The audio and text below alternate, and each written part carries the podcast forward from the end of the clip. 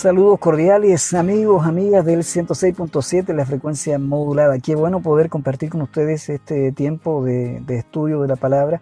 Esperamos que se haga también para ustedes un, tiempo bueno, un tiempo agradable de poder estar reflexionando en la escritura. El día de ayer escuchamos la reflexión del capítulo 2 en los labios de nuestro hermano Daniel Rocha. Fue un tiempo bien lindo, bien agradable. Eh, pudimos escuchar, ¿cierto?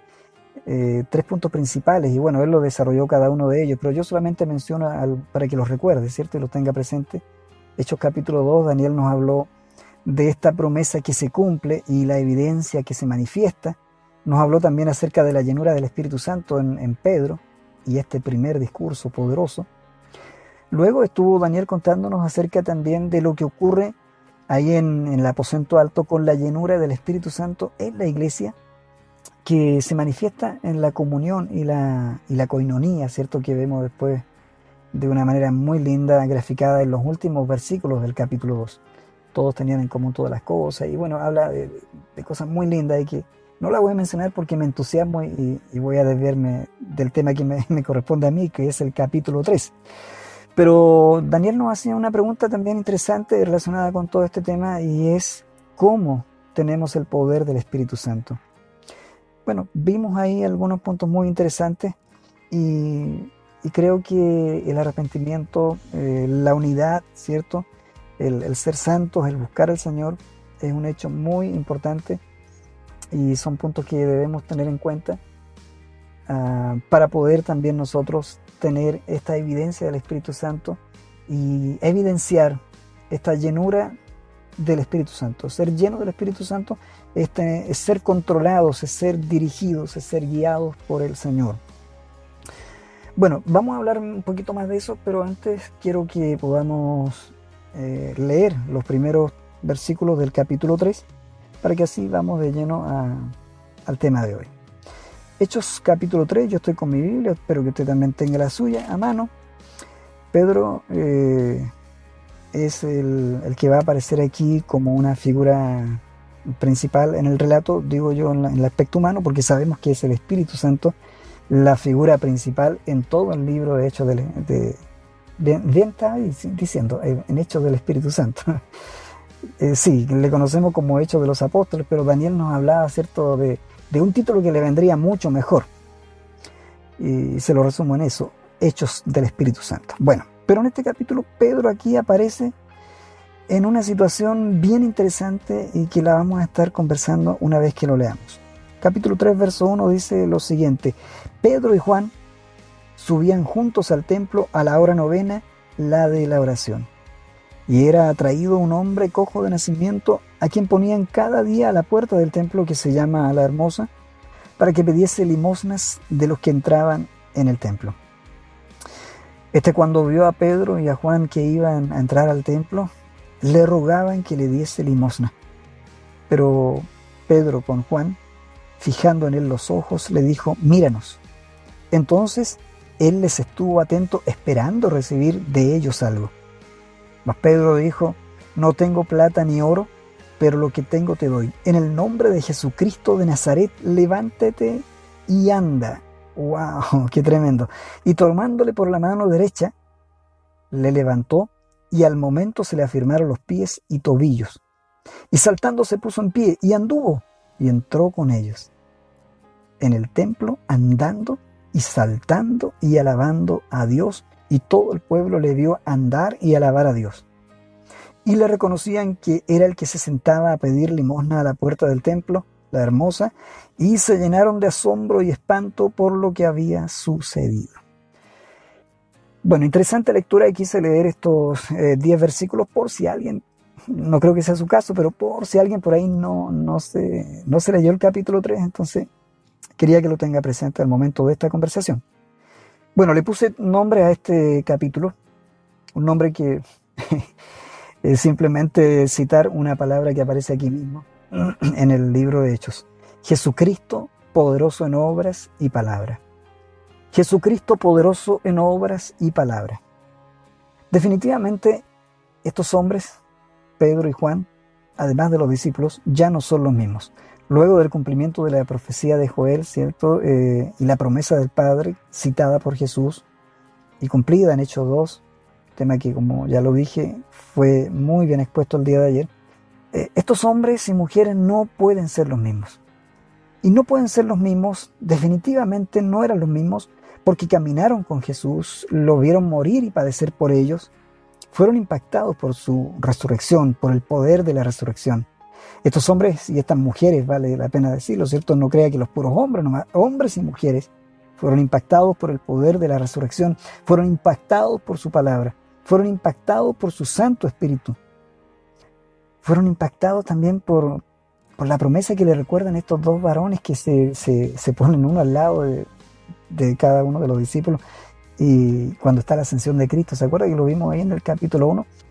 Dos varones, dice, con vestiduras blancas, se, se ponen uno al lado del otro y le pegan ahí en el hombro y le dicen, ¿y qué están mirando? ¿Y por qué están ahí? Si, si mismo Jesús, así como lo están viendo ascender al cielo, así también volverá. En otras palabras, le está diciendo, con la misma verdad, con la misma certeza con que sus ojos están viendo a este Jesús ir al cielo, bueno, de la misma forma, en la misma convicción, puedo decirles que Él también volverá. Así es que fueron impactados definitivamente por la promesa de que Cristo regresaría. Fueron impactados ahora, como relató Daniel el día de ayer del capítulo 2, por el poder de la oración unánime. Fueron llenos del Espíritu Santo ¿cierto? No solo Pedro, sino que todos los creyentes que estaban ahí reunidos. Wow, entonces, si uno ve el final de Hechos, eh, de Hechos capítulo 2, la verdad que la vida de los apóstoles y creyentes cambió dramáticamente cuando fueron llenos del Espíritu Santo. Comenzaron a vivir como Jesús, siguieron su ejemplo en palabra y obra, y eso nunca va a quedar sin resultado, porque del hecho que, que ellos comiencen a vivir como Jesús, siguiendo su ejemplo en palabra y obra. Y bueno, eso traerá siempre un resultado. Y para ellos el resultado fue que comenzaron a ocurrir señales y milagros. Mi amigo, mi amiga, se da cuenta la importancia de seguir a Jesús, la importancia de tomar su ejemplo no solo en palabra. Pedro hablaba como Jesús. Eh, digo eso pensando en la noche en que él lo negó. ¿Se acuerda que que una de las personas que está ahí en esa noche fría, cuando Pedro está calentando sus manos al fuego con los demás, muy asustado porque sabía que habían arrestado al maestro y la suerte que correría. Eh, entonces él está ahí tratando de, pasar inadvertido, pero una mujer le dice, oye, tú incluso hablas como Jesús, así que tú eres uno de ellos. ¿Se da cuenta que hablaba parecido? Así que alguien podrá decir, sí, sí, habla bonito, habla como el Señor, cita las palabras del Señor, pero no basta con eso. Estos hombres comenzaron a vivir como Jesús siguiendo su ejemplo, pero no solo en palabras, sino que también en obras. Y ellos fueron a orar, fueron obedientes. El Señor les dijo, no se muevan de Jerusalén, vayan al aposento alto, esperen la promesa. Y bueno, comenzaron entonces a ocurrir señales y milagros porque ellos obedecieron. Dicho sea de paso, y solo a modo de paréntesis, quiero decir que ser lleno del Espíritu Santo no es que usted tiene más de Dios, sino que Dios tiene más de usted. Así que, oiga, ¿usted quiere, quiere que Dios se manifieste de una forma especial? No le diga, Señor, dame más de ti, porque Dios ya vino a usted en la persona del Espíritu Santo. ¿Es que vino una parte del Espíritu Santo a usted? ¿Es que solamente vino eh, una parte de la persona del Espíritu Santo? No. Dios no es una especie de energía que se puede dar en cantidades. Dios no es una especie de, líquido, aun cuando es representada, ¿cierto? En la escritura, la persona del Espíritu Santo es representada, ¿cierto? Como por algunos agentes, ¿cierto? Como por algunos elementos, como es, ¿cierto? Eh, pudiera ser el aceite. Bueno, y hay otros símbolos del Espíritu Santo, pero son símbolos. El Espíritu Santo es la tercera persona de la Trinidad. Y cuando usted creyó en Jesús, Él vino a usted, no en una medida, Él vino completamente. Él está haciendo morada en usted. Así que si usted quiere que Dios lo use, si usted quiere que el Señor se manifieste en su vida, no le diga, Señor, dame más de tu espíritu, porque Dios le va a decir, pero ¿cómo, cómo más? Si yo, yo estoy completamente en ti, yo estoy, estoy en ti. Y, probablemente Dios, quien no se le queda chico nada, y que para Él no hay nada imposible, para decir, pero ¿cómo, le explico? Yo, yo no puedo venir por la mitad. El Espíritu Santo está en usted del momento que creyó. Así que no le diga, Señor, dame más de ti. Porque Dios le va a decir, no, no, no, no, no me pidas más de mí porque yo ya estoy en ti. Pero yo sí te voy a pedir a ti que me des más de ti, que te entregues más a mí. Hay áreas de tu vida que no me estás entregando. Hay algunas cosas que tienes guardadas en tu corazón que aún no me las entregas. Ríndete a mí, le va a decir el Señor. Porque una persona llena del Espíritu Santo es una persona que se deja controlar por el Espíritu Santo del Señor. ¿Sí? ¿Me hago entender? Así es que eh, nada más lejos de la realidad que pensar que, que usted tiene menos de Dios que, el que habla o, que un pastor o que un evangelista. No, Dios está en usted. Es que Dios no me usa tanto. Bueno, digamos que hay personas que tienen un ministerio distinto a otras. Hay ministerios que son más visibles, hay llamados que son más notorios y hay otros que son tal vez un poco más invisibles, pero no se preocupe porque Dios lo ve y al fin y al cabo eso es lo que importa. Pero no crea que Dios está en una, mayor, en una menor cantidad en usted y en una mayor cantidad en otros, porque eso es un error. Dios está en usted. El Dios poderoso que creó el cielo y la tierra está en usted y puede sentirse bendecido, contento y feliz por ese hecho poderoso.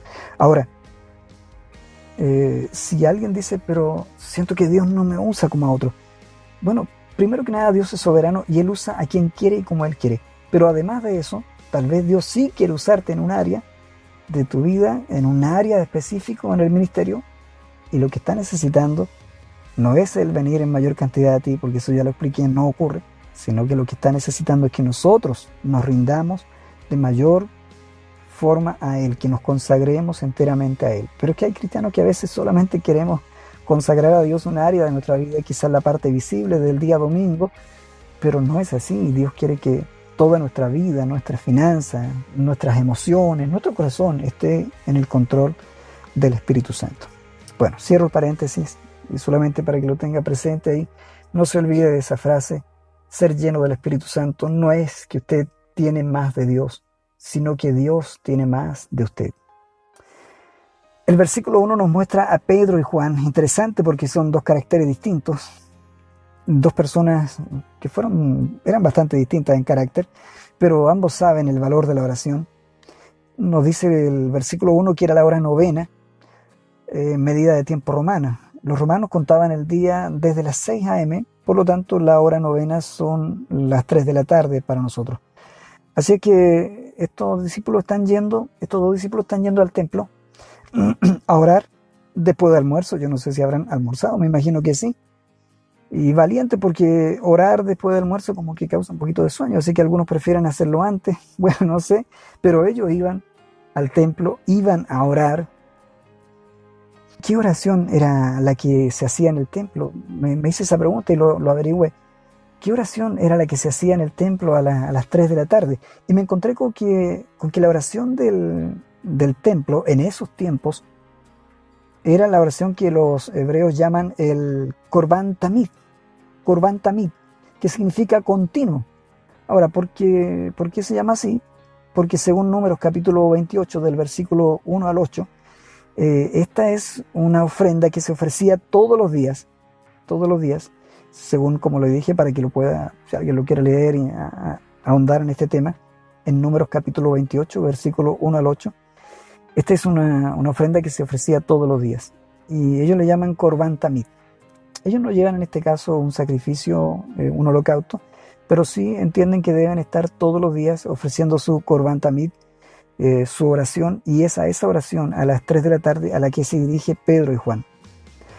La verdad es que los discípulos tardaron, tardaron un tiempo en, dejar algunas costumbres judías que, no son malas, pero que eh, debieran más bien interpretarse según otra, otra concepción. No, no eran, digamos, algunas algunas costumbres que más bien debieran haberles hecho reflexionar y venir a Cristo. Pero bueno, Pedro se toma su tiempo, en algún momento incluso tiene por ahí problemas con, Pablo, porque Pablo lo corrige por estar dándole una, aplicación eh, literal a algunas, algunos mandamientos del Antiguo Testamento que más bien debieran ahora ser interpretados de una manera distinta en Cristo.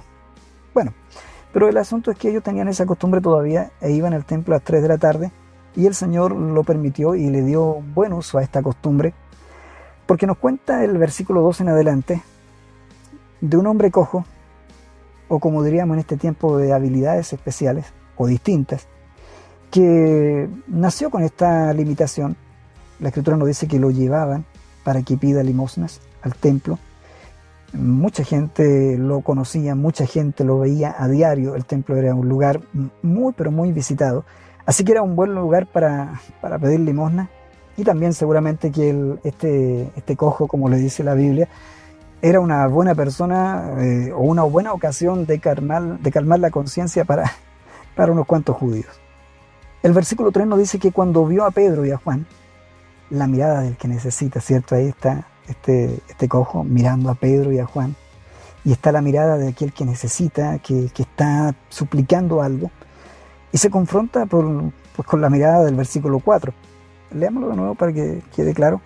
Dice el verso 3, este cuando vio a Pedro y a Juan que iban a entrar en el templo, les rogaba que le diesen limosna. En el verso 4 está la mirada de Pedro con Juan, que dice, fijando en él los ojos, le dijo, míranos. Y ahora hay dos personas eh, o, dos tipos de mirada enfrentándose. La mirada del que necesita y la mirada del que puede entregar algo. Y yo quiero decirte que la mirada de usted como cristiano o como cristiana es la mirada del que puede entregar algo. Usted tiene a Jesús en su corazón, usted tiene el poder del Espíritu Santo actuando en su vida. Así que cuando mire a alguien con necesidad, no es para que diga pobrecito y ojalá que alguien haga algo por ti, sino que el Señor está esperando y diciendo, espérate, Tú tienes algo que darle. ¿Por qué espera que otro lo haga si tú puedes hacer algo por él? Bueno, dejémoslo ahí para reflexionarlo. El versículo 5 nos dice que él solo esperaba unos pesos, si lo traemos a plata chilena. Él solo esperaba una limosna. Pero el versículo que sigue, el versículo 6, eh, dice más Pedro, le dijo, no tengo plata ni oro, pero lo que tengo te doy. En el nombre de Jesucristo de Nazaret, levántate y anda. Este pasaje tan conocido, hoy día yo pensaba y me rayé un poquitito solo, dije, esta frase, no tengo plata ni oro por este tiempo, ¿cierto?, de dificultad que está viviendo el mundo entero y que ha dejado a muchas iglesias, bueno, la, todas las iglesias prácticamente que están en países que están con este, esta contaminación están cerradas y gloria a Dios porque se han abierto las iglesias de, las casas, es decir, la familia está orando, la familia está actuando, están buscando al Señor, leyendo la Escritura. Pero mientras esto ocurre, yo pensaba, muchos pastores, y espero que no sea el caso de nuestros pastores, van a tener que decir, no tengo plata ni oro. Pero mientras puedan decir la siguiente parte, pero lo que tengo te doy, porque eso es lo que importa, amigo y amiga, lo que tengo te doy. Dios quiere que nuestros pastores puedan recibir, ¿cierto? Eh, el sustento de parte del Señor a través de, quienes estamos ahí para hacerlo. Y las iglesias también puedan seguir siendo sostenidas. Ahí dejo ese paréntesis para que lo tenga presente. Las iglesias necesitan también de, su cariño, de su corazón, de sus recursos. Los ministerios pastorales también lo necesitan, así que téngalo presente. Pero estos hombres le dijeron a, este ciego que está ahí en, el templo esperando la limosna, le dijeron, mira, ¿sabes qué? No tengo plata ni oro, pero lo que tengo te doy. Lo que tengo te doy. No es obra de Pedro, es obra de Dios. Es obra de Dios. Por eso le digo yo, en este título que le di, Jesucristo, poderoso en obras y palabras, esta primera parte la he titulado Poderoso en obras. ¿Por qué? Porque aquí no es Pedro haciendo una obra, haciendo un milagro. No es Juan haciendo una obra o un milagro. Es Dios mismo en la persona de Jesucristo haciendo un hecho poderoso. ¿Cuál hecho poderoso? Léalo conmigo en el versículo que sigue, verso 7. Y tomándole por la mano derecha, le levantó y al momento se le afirmaron los pies y tobillos. Ya tenemos que sus pies y, sus tobillos no estaban funcionando desde su nacimiento. Y este Pedro, con esa osadía que da el Espíritu Santo, por eso digo que esta es obra de Jesucristo, es una obra poderosa a través de los apóstoles, le toman de la mano de la mano derecha y al momento que lo toman lo levantan y cuando lo levantan se le afirmaron los pies y tobillos. Este hombre que sabía que sus pies nunca le habían respondido, se da cuenta que puede ahora estar firme sobre sus pies y comienza a saltar y se puso en pie y dice que anduvo. sí, comenzó a caminar y a saltar lleno de alegría. Ahora, el milagro no es obra de Pedro, y quiero repetirlo y reiterarlo, es obra de Dios en Pedro y Juan. Nuestro Dios es quien es poderoso en obras. Y usted tiene a Dios, así que si usted se mira a usted, por lo menos si yo me miro a mí, voy a decir, ¿qué obra puedo hacer yo? Pero si yo miro al Dios que hay en mi vida, entonces puedo decir, Dios es poderoso para hacer grandes cosas a través de nuestra vida. ¿Qué ocurrió? Lo que pasa es lo que ocurre en el versículo 6, el nombre de Jesucristo. Esto no, lo hicieron así nomás en su nombre. Bueno, ellos no dijeron en el nombre de los apóstoles de Jesús. No, ellos dijeron, no tengo plata ni oro, pero lo que tengo te doy. Y viene esta frase, en el nombre de Jesucristo de Nazaret, levántate y anda. Ellos habían descubierto el nombre, ellos habían entendido que es el nombre de Jesucristo, el que tiene poder. Jesús lo había dicho. ¿Se acuerda Marcos capítulo 16? Creo que es del versículo 17 en adelante, no lo recuerdo, creo que es el verso 17. Eh, dice Marcos 16, y estas señales seguirán a los que creen en mi nombre. Ellos habían creído en el nombre de Jesucristo y cuando ven a este hombre con esta necesidad, cuando lo miran a los ojos se dan cuenta de que Dios quiere hacer una obra mayor que darle una limosna y le dicen en el nombre de Jesucristo, Jesús es el Salvador, Cristo es el Mesías, es el ungido. Y ellos usan el nombre, no solo el, eh, no solo el nombre, sino que usan el título de Jesucristo. Jesús es su nombre. Había muchos en ese tiempo que se llamaban o se pudieron haber llamado Jesús. Pero eh, como era la cultura hebrea en ese tiempo, eh, los nombres tenían un significado bastante potente. Y Pedro dice en el nombre de Jesucristo, en el nombre del Yeshua, en el nombre del Mesías, el Salvador, levántate y anda. Qué poderoso es esto. Y sabe lo más tremendo, es que este hombre ese día no tenía ni la más mínima intención de entrar al templo, pero cuando está en pie, cuando está hecho el milagro, dice que anduvo y entró con ellos. ¿Notó esa frase del verso 8? Y entró con ellos en el templo, andando y saltando y alabando a Dios. Yo me imagino a Pedro y a Juan diciendo, cálmate un poquitito, que aquí la gente está orando, estamos en el templo, pero no, este hombre era imparable, había recibido un milagro tremendo y entró, dice, al templo saltando, alabando a Dios. Qué, tremendo, ¿eh? ¿Cuántas personas hay que han recibido un milagro del Señor, una, una bendición especial de Dios y, están calladitos, no, no dicen nada, no alaban a Dios, sino que ya que recibieron el milagro ahora se quedan en su casa? Y bueno, en este tiempo está bien que se quede en casa, pero, pero cuando pueda usted vaya al templo y dele gracias al Señor por lo que Él ha hecho. Pero algo muy bueno es lo que puede hacer hoy día en su propio hogar. Dele gracias a Dios por el milagro que Él ha hecho en su vida. ¡Wow! Debo avanzar. El, el tiempo siempre para mí es breve, así que debo avanzar.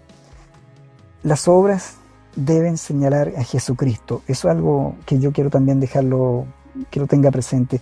Las obras deben señalar a Jesucristo, al Salvador, al Mesías ungido. Eso significa Jesucristo, Salvador ungido. Jesús es Salvador, Cristo es el Mesías y Mesías significa ungido. Así que es en su nombre que ocurrió el milagro. El versículo 9 dice, y todo el pueblo le vio andar y alabar a Dios. Por lo tanto, las obras poderosas de Jesucristo que Dios hace a través de usted deben señalar a Cristo y deben hacer que la gente mire a Dios todo el pueblo le vio andar y alabar a Dios. Este hombre que todavía no era discipulado ni era bautizado, comenzó a darle gloria a Dios por lo que había recibido. Y la gente que hacía, dice el verso 10, y le reconocían que era el que se sentaba a pedir limosna a la puerta del templo de la hermosa, y se llenaron de asombro y también espanto por lo que le había sucedido. El milagro fue tan notorio, la invalidez de este hombre, la limitación de este hombre debe haber sido tan fuerte, tan notoria, que lo que ahora están viendo les llenó de, espanto, porque dijeron, aquí hay un hecho sobrenatural que hemos visto todos. En este milagro todos le ven a este hombre sano y alabando a Dios, no exaltar al hombre. El versículo 10 nos dice que vieron el cambio, la gente vio el cambio, vio el milagro, hasta el punto del asombro y el espanto. En el versículo 11 nos dice que este hombre que, entró con ellos al templo, dice que tenía nacido a Pedro, lo tomaron, dice a Pedro y a Juan, y yo no sé si ellos pudieron hacer su oración ese día, pero, pero estaban ahí, verso 11 dice, y teniendo asidos a Pedro y a Juan, el cojo que había sido sanado, todo el pueblo atónito concurrió a ellos al pórtico que se llama Salomón. Y aquí viene un momento que pudo haber sido de tentación. A algunos en este tiempo le pasa mucho eso y dejan y ceden a la tentación, porque es Dios quien hace el milagro, es Jesucristo quien hace la obra poderosa. Y este hombre está tan agradecido del Señor y también tan contento con lo que hicieron estos dos hombres, o que el Señor hizo a través de estos dos hombres, que dice que el versículo 11 que los tenía asidos, los tenía tomados a Pedro y a Juan, y estaba con ellos y saltaba sobre sus hombros. Y, y bueno, la gente comenzó a venir para ver quiénes son estos dos tremendos hombres que hacen este, este milagro.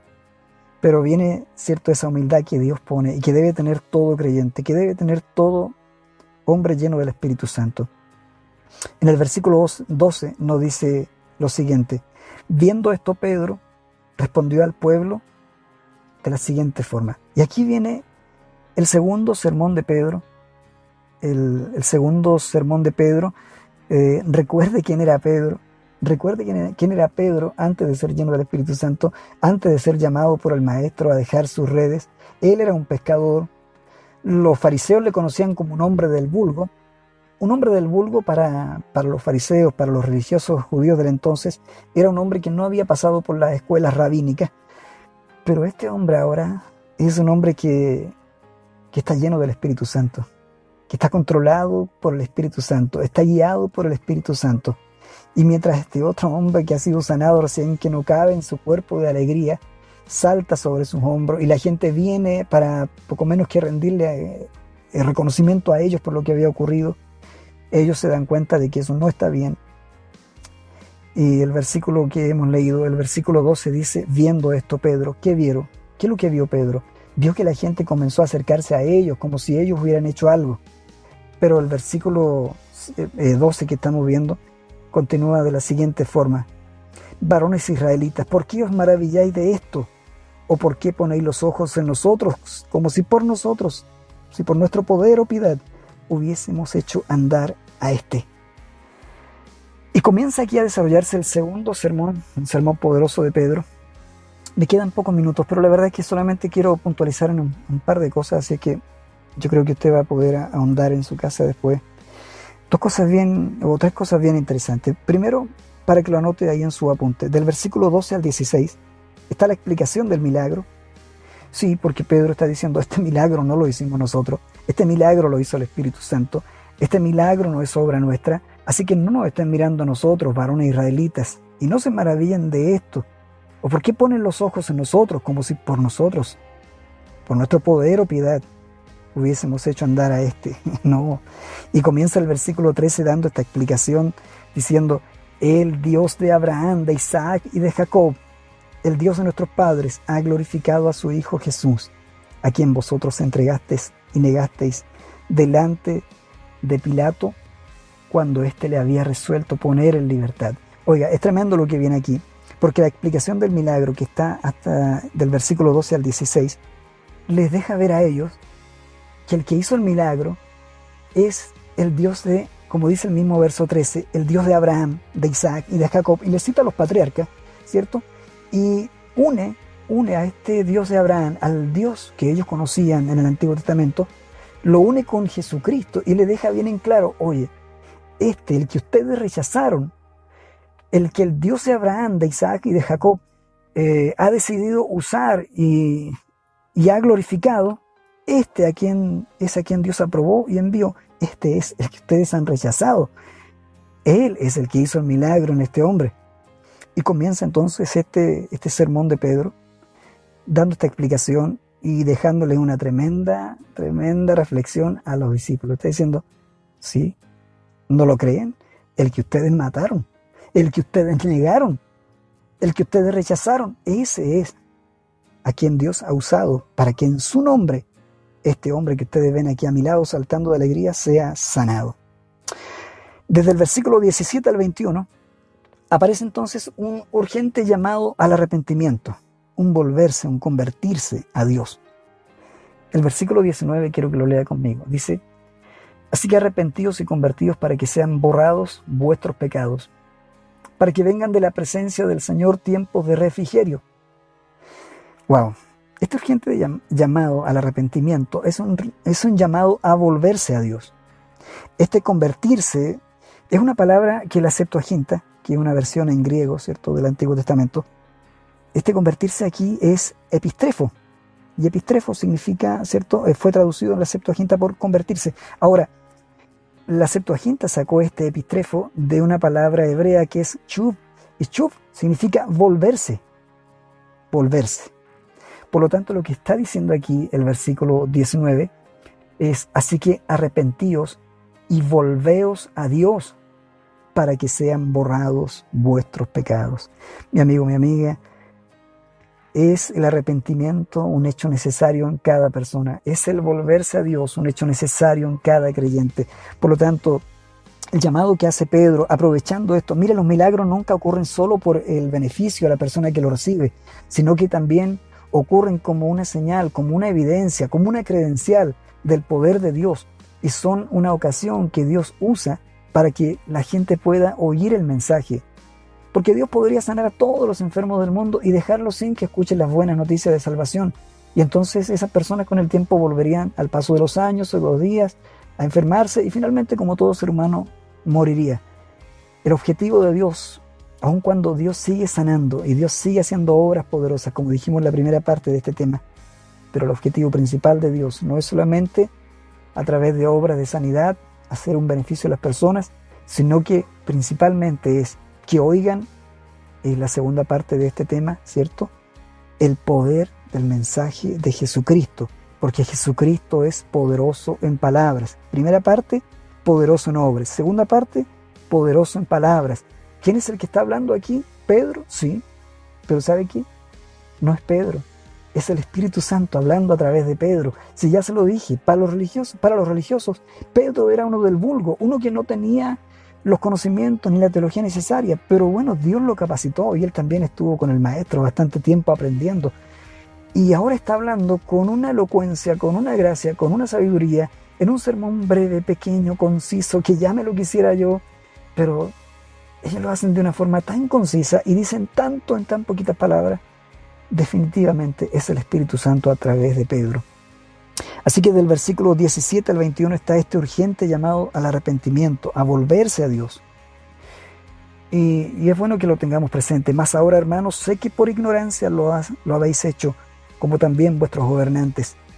Pero Dios ha cumplido así lo que había antes anunciado por boca de todos sus profetas, que su Cristo había de padecer Así que, y viene este llamado, arrepentidos y convertidos para que sean borrados de vuestros pecados, para que sean borrados vuestros pecados y para que vengan de la presencia del Señor tiempos de refrigerio. Ya lo voy a mencionar eso. Y Él envíe a Jesucristo que os fue antes anunciado. Aquí en desierto es necesario que el cielo reciba hasta los tiempos de la restauración de todas las cosas de que habló Dios por boca de sus santos profetas que han sido desde tiempos antiguos. 17 al 21, entonces es un urgente llamado al arrepentimiento y los judíos, que son los auditores de este mensaje en, en primera instancia, los labios de Pedro, están siendo conscientes de que todo esto ha ocurrido por obra del Espíritu de Dios en cumplimiento de su palabra en la persona de Jesucristo, a quien Dios ha respaldado y quienes ellos han rechazado. Del versículo 22 al 26 hay una advertencia solemne a no rechazar las palabras de Jesús. Quiero leerlo y concluir. Porque Moisés dijo a los padres, el Señor vuestro Dios os levantará profeta entre vuestros hermanos, como a mí. A él oiréis en todas las cosas que os hablé. Y toda alma que no oiga a aquel profeta será desarraigada del pueblo. Verso 24. Y todos los profetas desde Samuel en adelante cuantos han hablado también han anunciado en estos días. Vosotros sois los hijos de los profetas y del pacto que Dios hizo con nuestros padres, diciendo a Abraham, en tus simientes serán benditas todas las familias de la tierra. Y el último versículo, el 26, dice, a vosotros primeramente Dios habiendo levantado a su Hijo, lo envió para que os bendijese a fin de que cada uno se convierta de su maldad.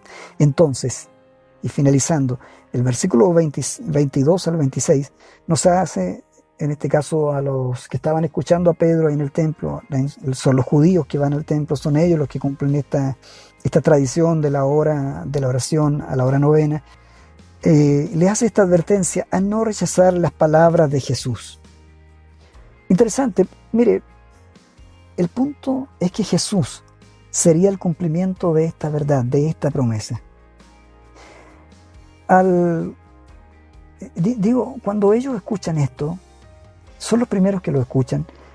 El Evangelio está siendo puesto en oído en primer lugar de los propios israelitas. Y el punto es este entonces, que Jesús sería el cumplimiento de esta verdad, de esta promesa. Él convertiría a los judíos de su maldad. Estoy eh, parafraseando y explicando un poco estos últimos versículos. El, el punto es que Él convertiría a los judíos de su maldad. También que ellos tuvieron un gran privilegio, y eso yo quiero que lo tenga presente para, para que pueda ahondar en estos versículos finales. Ellos tuvieron un gran privilegio, sí, porque como judíos, al ser los primeros que oyeron el mensaje de Jesucristo, tuvieron un privilegio que otras naciones no tuvieron. Y entonces le está diciendo Pedro por el Espíritu que no deberían despreciar esa bendición. Pablo hizo esto también eh, una especie de fórmula de, predicación. Quiero explicarme y concluir. El Evangelio es primeramente a los judíos y también al griego. Si usted ha leído eh, o, no lo ha leído, le invito para que lo anote ahí en su apunte. Romanos capítulo 1, verso 16 y Romanos capítulo 2 puede ser el versículo 9 y también el 10. Ya no alcanzo yo a leérselos, pero ahí vemos a, a Pablo usando esta fórmula y él dice que el Evangelio es primeramente a los judíos y también al griego no dice que es únicamente a los judíos, como algunos creen, sino que es primeramente a los judíos y también al griego, es decir, al mundo gentil. Emplea tanto esta secuencia del apóstol Pablo que se transforma en una fórmula que también los demás discípulos comienzan a usar. Y siempre está diciendo el Evangelio que ha sido anunciado primero a los judíos, pero también a los gentiles. Así es que ellos están siendo exhortados en este segundo mensaje de Pedro y le está diciendo el Señor, ustedes no deberían de rechazar por ningún motivo esta bendición y no debieran despreciar esta bendición de que sean los primeros en recibir el mensaje del Evangelio. Amigo, amiga, el tiempo me alcanzó y solamente quiero reiterar una frase que aparece en el versículo 19, tiempos de refrigerio no se entienden tanto o solo como un hecho escatológico estos tiempos de refrigerio, sino como un estado natural que sigue al que ha nacido de nuevo.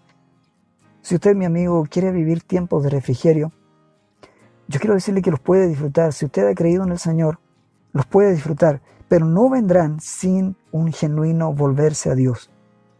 No vendrán los tiempos de refrigerio a su vida sin un genuino volverse a Dios. Y los tiempos de refrigerio no significa que no va a ocurrir nada malo a su alrededor o que seremos intocables, que nada nos va a afectar. No, pero en medio de las dificultades, en medio de las eh, situaciones difíciles, el Espíritu Santo, a aquellos que, se han, que han vuelto a Dios, que se han puesto ante el Señor en una actitud de humildad para decir que reconocen sus faltas, sus pecados, El Espíritu Santo le dará un continuo refrigerio. Y habrá momentos difíciles, pero vendrán esos tiempos de refrigerio. Habrá momentos de, apremio, de, de, alguna situación que nos está complicando, pero vendrán esos tiempos de refrigerio. Porque, insisto, estos tiempos de refrigerio han de entenderse como un estado natural que sigue al que ha nacido de nuevo. Y no vendrán sin un genuino volverse a Dios. Mi amigo, mi amiga, concluyo diciendo que Jesucristo es poderoso en obras y palabras. Continuamos mañana junto al hermano Daniel Rocha con este interesante tema y las consecuencias, no solo las maravillosas y positivas, sino también las dificultades que debieron enfrentar los discípulos luego de este poderoso milagro, de esta poderosa obra de Jesucristo, el cual es poderoso en obras y también en palabras. Que Dios les bendiga y hasta la próxima ocasión en su programa Conversando la Palabra. Bendiciones, cuídense, que estén muy bien. Chao, chao.